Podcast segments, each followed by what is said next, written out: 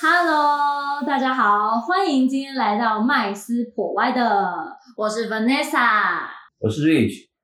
今天麦斯破歪的竟然没有麦斯，今天就由我 Vanessa 来采访一下我们今天的专访人物，就是我们的 Rich 老师。那为什么我们今天会有这个专访 Rich 老师的一个主题呢？因为其实大家都知道，Rich 老师在金融的资历是非常的资深的，长达二十年的时间。那不管从大家熟悉的股票啊、期货、选择权等等，那近八年来讲，来以外汇类商品最为大宗。呃，很多的交易产品，其实老师都有很深的一个交易经验哦。嗯对，所以我们今天就请老师来为我们讲讲他的经验，跟有什么可以建议给我们的听众朋友的。来，嗯哎欢迎我们日老师。 呃，大家好，我是 Rich 哦，嗯，其实我是这样，我是从二零零二年退伍之后呢，我就进到这个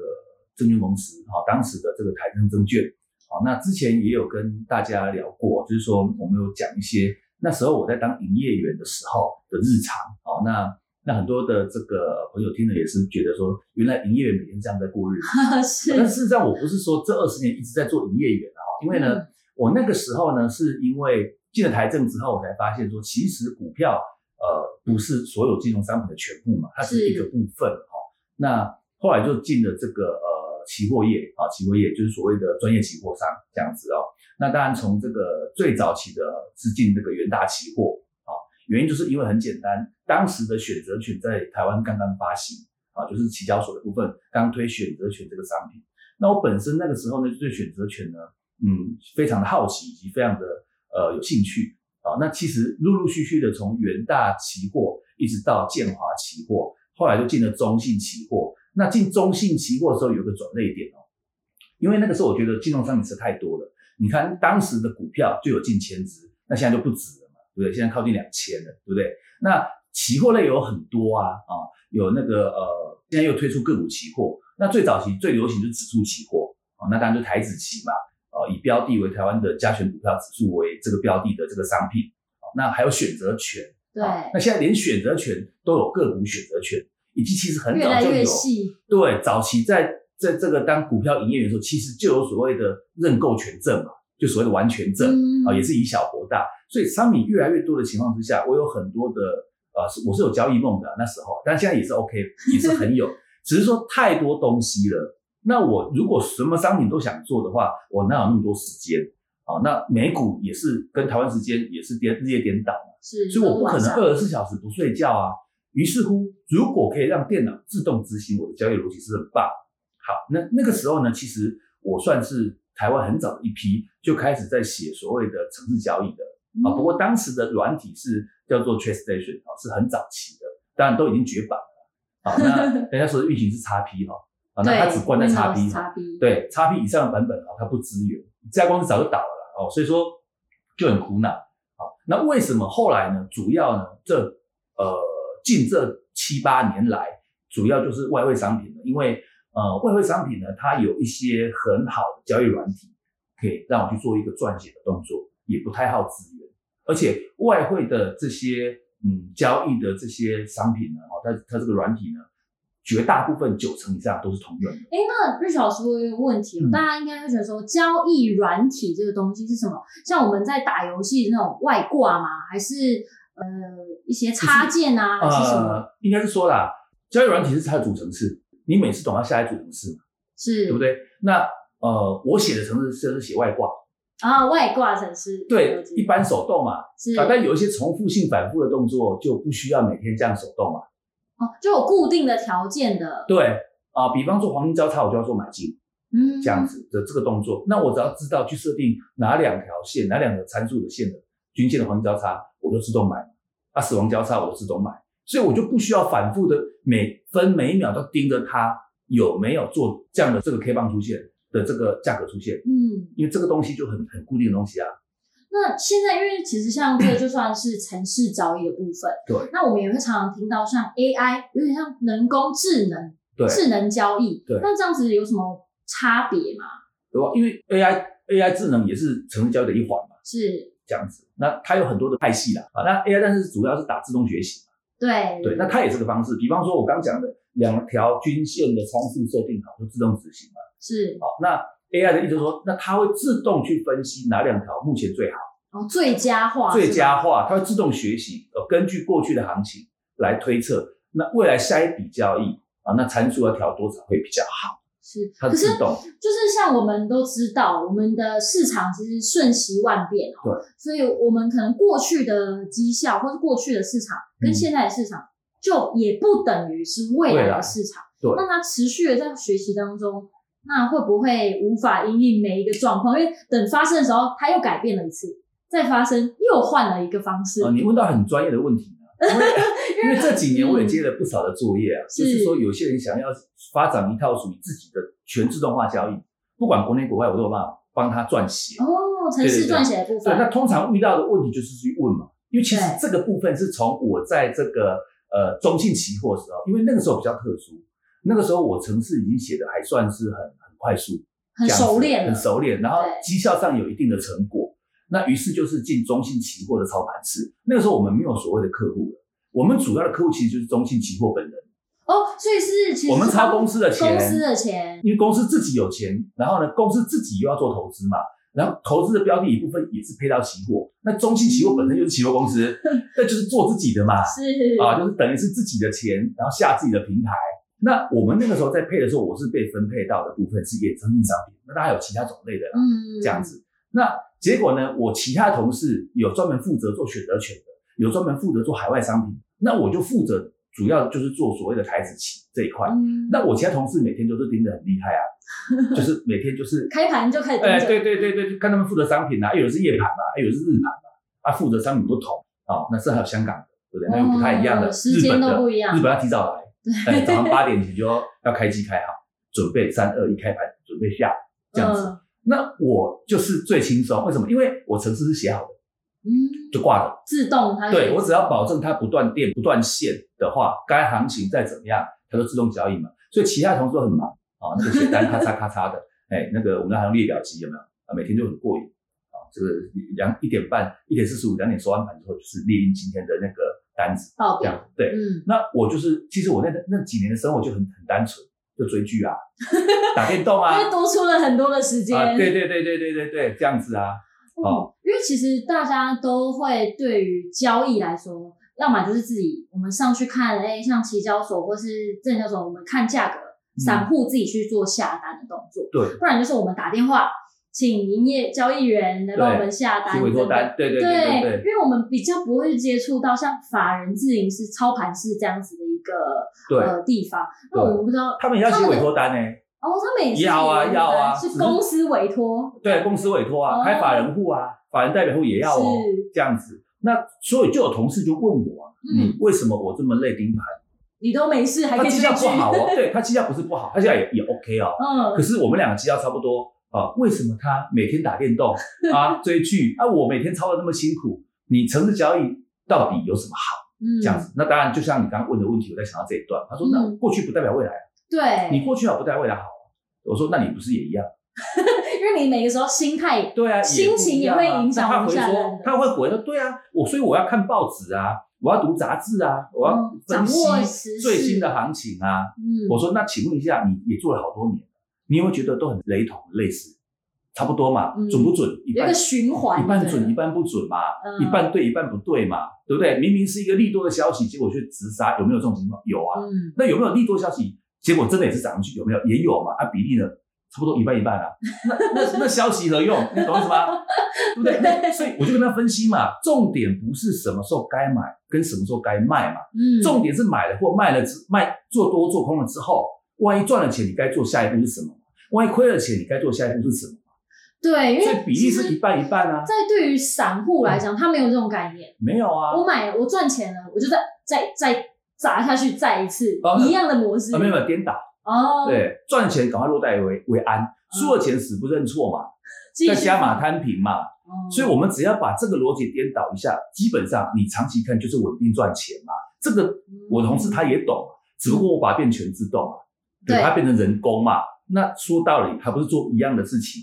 对不对？要不然的话， 呃，玩游戏为什么要做外挂？就是因为就是反复的动作很无聊。大部分的去交易的胜败点还是取决于你赚钱了之后做什么事，以及你赔钱了之后你要做什么事。是那这些事你都会做嘛，对不对？嗯那就是可以把它自动化了嘛。OK，对所以我说过去也好，现在也好，未来也好，行情不管再怎么样的变化，事实上我们做事情还是差不多千篇一律，就是处理这个交易的单子，赚了钱该怎么做，赔了钱该怎么做，还不是一样，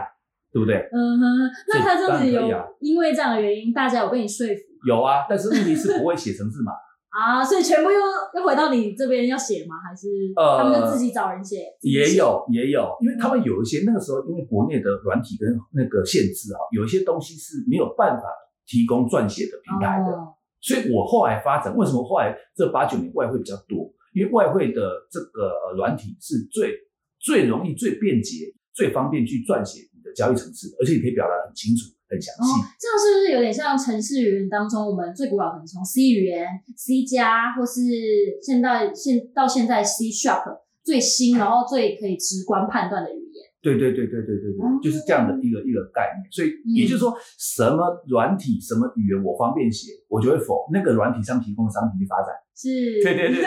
对，就是这个概念哦。好赚因钱，为好商维护，品没有好坏，对，啊、股票也好，期货也好，外汇也好都好，能赚钱都好。但是为什么我比较着重外汇？是因为它的软体跟它的编写程式的功能比较健全，比较发达，更容易表达出我的逻辑，所嗯以我才选择这个商品做发展。哦，哎是这个样原来如此，所以对其对实对像大家都会觉得说，那我是不是啊，老师说外汇比较好赚，我就去做外汇。其实没有，是所有的呃，不管商品也好，它的好坏都会有它的特性在。对那实际上是我们能不能就于这个这个产品的特性来选一套方法来做一个自动化，或者是比较可以弥补人工的不足，对，因为其实讲到这个会讲到比较呃深入一点啊，是但没关系，我觉得因为反正就是大家聊了。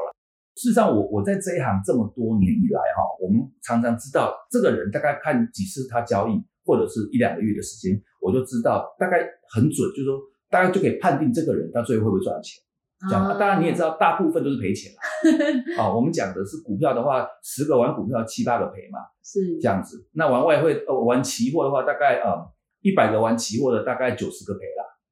这样子的嘿。那如果是外汇的话，大概一千个外汇的话，大概九九百九十五个赔了，大概这个意思 啦。或比九百九例十越来越九。多，对越来越对对对多对，因为杠杆嘛，啊，对一个杠杆越来越大的情况之下，他的贪婪恐惧就越容易被勾起，嗯因为输赢越来越大。那只要这个心态一出现的话，通常都会变赔钱。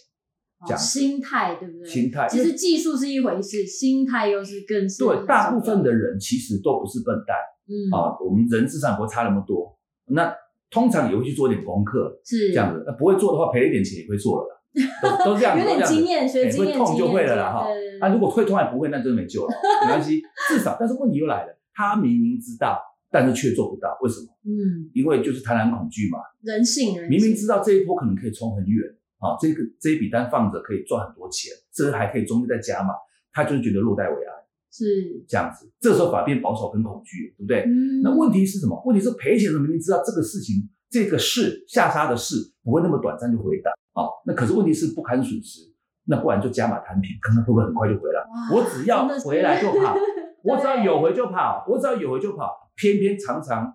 有回来，好、有回就跑，但是就完蛋了。为什么？因为他下次这个观念就深植在他的脑海里了，就下次赔钱就用这一一招，对不对？问题是总会遇到一次回不来嘛，是那就把他前面所赚的全部一次吐光光。吐回去，这样子哇，所以很多人知道技术、真的是技术知道原理，讲的一口的好股票，对可是身无分文，还欠了一屁股 债。为什么？因为他做不到他知道的事情，他没做不办法到，自律的去做这对些事情，他没有办法，那表示他还没有资格赚这个钱，因为他还是会被贪婪恐惧所影响，是就是像感情一样，明明知道不能爱上不该爱的 人。可是偏偏控制不了自己，就是那天的月亮太圆，月色太 美，对对对，哦，那结果呢？哇，糟糕，不可逆，没关系， 一不做二不休，对不对？我要扶正，有没有？嘿， 头都洗就下往去了，对，就开始往错误的地方去跑，因为他不认输嘛。嗯，哦，这样子其实听众朋友听下来哦，老师这样子二十几年的经验，大家就觉得说老师是不是金融专业的？其实我这里要偷偷跟听众朋友讲一个小秘密，其实我们的老师他一开始好像听说不是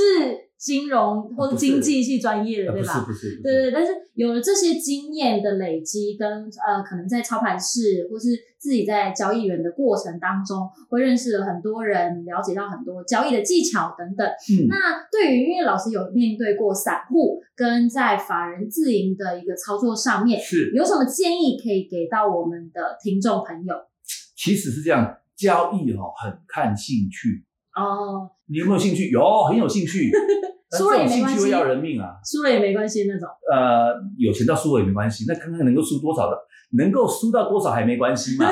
输一个亿都没关系，那可以了，你爱怎么赌怎对么对赌对，对对，随便，因为我们是很认真的对待每一块钱的。对，所以是很认真的这样子。我说第一个，其实如果要学交易的话，最主要的是要先认识自己，嗯，培养执行力，这最重要的。然后那还有兴趣也是很重要的，这样子。那至于如果你真的很有执行力，或者说你没有执行力，或者是说你有兴趣也好，没有兴趣也罢，没有关系，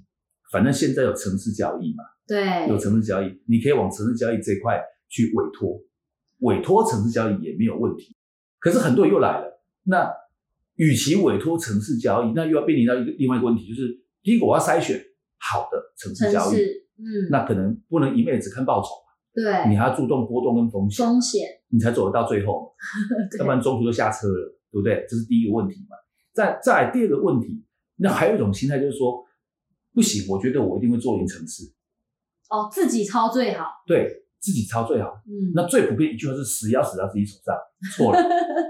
啊，这是这是不对的。就很像举个例子哦，如果你今天想开一家公司，专门就是做晶圆代工或或者是半导体设计规划的，你觉得你去投资，把钱交给张忠谋帮你去做会好，还自己想办法从零干起，做开一家那个呃半导体公司会好？嗯，哪个会比较？你觉得结果会比较好？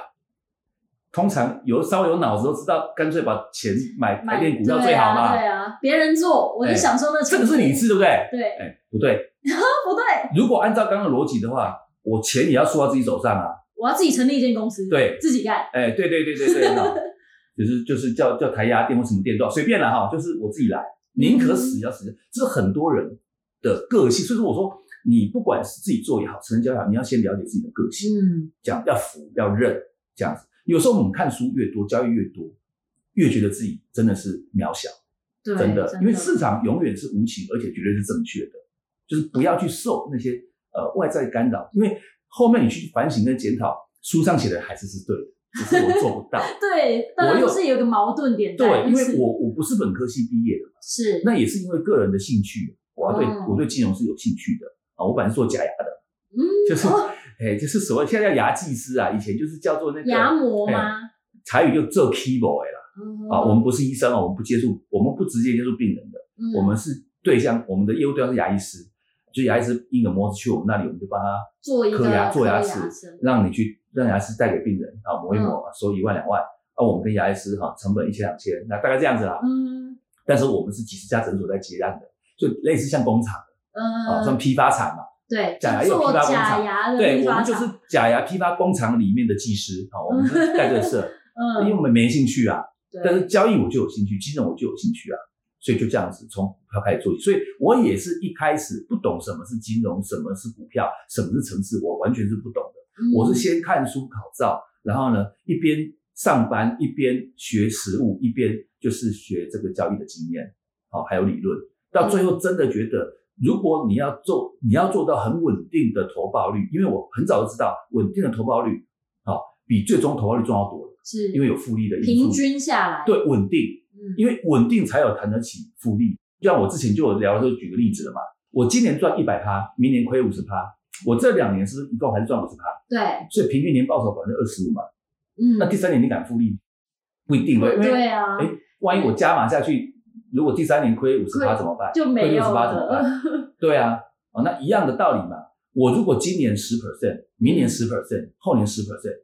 那再下一年我一定敢复利啊。嗯，对我还可以加码，对，可是问题是我的投报率前两年也不过二十趴，还输那个前面那个第一年赚一倍，是第二年亏五十趴，还输哦。 对，但是后面的结果一定不一样嘛。嗯，那怎么样做到稳定的投报率每年？我们是以每每年来看嘛，嗯那一定是要多商品多策略嘛，是因为有神队友会有猪队友，互相互补嘛。那你要怎么样去分散？要做到这件事情，你只有靠城市，除非你有庞大交易团队，每个人负责一两样商品，然后二十小时不断的盯盘，然后各自财务独立啊，互相且不影响，这样子，然后你最后总结，除非你做到这个样子。那如果你只有一己之力的话，要实现这个事情只有一条路，就是城市交易。因为现在电脑很发达，一个荧幕上你可以开很多的视窗商品图表，对不对？嗯可以开到四十个、五十个、八十个、一百个，甚至呢还可以，现在电脑呢可以开五个视窗，是每个视窗的商品种类可以开出二三十个，再加数百个，而且可以跨市场。嗯啊可以做股票就有很可以多做期的货弹性来说，我们又可以对去做很多的调整。对你只要几个简单的主要交易逻辑、合理的交易逻辑，经过简单的比对之后，就把它分别资金配一配挂上去之后，只要电脑维持不断线、不断电的话，你得出来的一定是很稳定的投报率，会是正值嗯，而且是很稳定的投报率。我这样子其实听下来哦，城市交易真的是一个蛮大的一个优势哎。那我们当然也说，城市交易也不是完全正确的。是那常常我们可能要呃加入一些人工的一些判断啊，或是一些经验等等。所以这些其实就是现代投资人们跟现在听众们可以去注意的一个小地方，嗯，我觉得是错误的呢。啊，不用调，不用调整不，用调整，就是想做就不是不是，我只是说不要常常去更改你城市的内容、哦当然跟当逻然辑、跟当然参数这样子。只要是你认定的，不要常去改，因为如果你要去改的话，你不如做 AI 算了，嗯它实时哦最佳化、最优化嘛。是但事实上没有这回事嘛，因为一定是某些行情适用于某某个参数，那有段时间又不适用，然后过段时间又适用回来了，这样子就是它常常在跳在跑的这样子。那所以我们只能取一个概述，大致上是这个 range。比方说参数从五到八到十都差不多，因为如果你说不对啊，现在是看它十比五还要好，啊参数十比参数好，不一定。也许过过一两年之后，哎，五又比十好，是然后后来决定七最好，可是再过几年，哎，八好像更好。对反正大概在跳，因为你你偏差值太大一定是不好，你偏差值太小是也不好，在这个 range 中间是最好的。嗯，我们这样要子维持一个平稳的一个对平，那你均不如就值取在，七好了，对从头到尾都七，你只要做长一定差不多就差不多了，嗯哼这样，子。哦，那你去最佳化意义不大，嗯，这样子。那因为你最主要是以多商品多策略去补足这个部分。我们不求最高，我们求最稳，因为最稳才能复利，能复利才能够投资理财，才能够滚上来，财富才能滚上来，这样子。哇，今天瑞雪老师的分享真的很精彩耶，从我们从最基层的可能像交易员的心态，到法人自营部的这些心态，也跟大家讲了所谓的城市交易。是对，所以其实大家不用担心说哦，可能我没有金融的专业啊，金融的背景，只要大家有兴趣的经验值在，其实慢慢的我们就可以累积到一个一定的财富，对不对？像老师是这样子， 没有了，没有了，没有了，就是 是结论就是说，嗯，其实呢，你去挑几只好的城市，对，哦，那你就相信把它当基金长期投资就可以了。因为嗯一只城市如果最好是它有经历过至少三年以上的考验，它的投报率是稳定的。是，所谓的稳定的意思是说，呃，就是一个所谓的最大风险值跟年获利平均值是年获利平均值是最大风险值的两倍，这算合格的。嗯，啊，所以第一个判定方式是这城市至少三年以上的历史，至少三年。第二个，三年里面的最大亏损跟这三年里面的平均的每年投报，这个平均的每年投报的部分要大于最大风险值的两倍。嗯如果可以完成这个条件的话，这个城市这一支城市可以投资，哦，那啊就从此关电脑，不要再看，啊不要再看了。对，啊，不要再看盘了，不要 再好，各位听众朋友没有呃哎听制造到生活的老不师痛快给你对的对一个 tips 哦，大家小 paper 一定要记得。嗯那如果大家对于老师今天讲的内容呢，有什么想要更深入的 Q&A，都可以在底下给我们留言。那今天的分享就到这边结束，谢谢大家，我是 Vanessa，我是瑞旭，谢谢大家，我们下次下次见，见，拜拜拜，拜拜。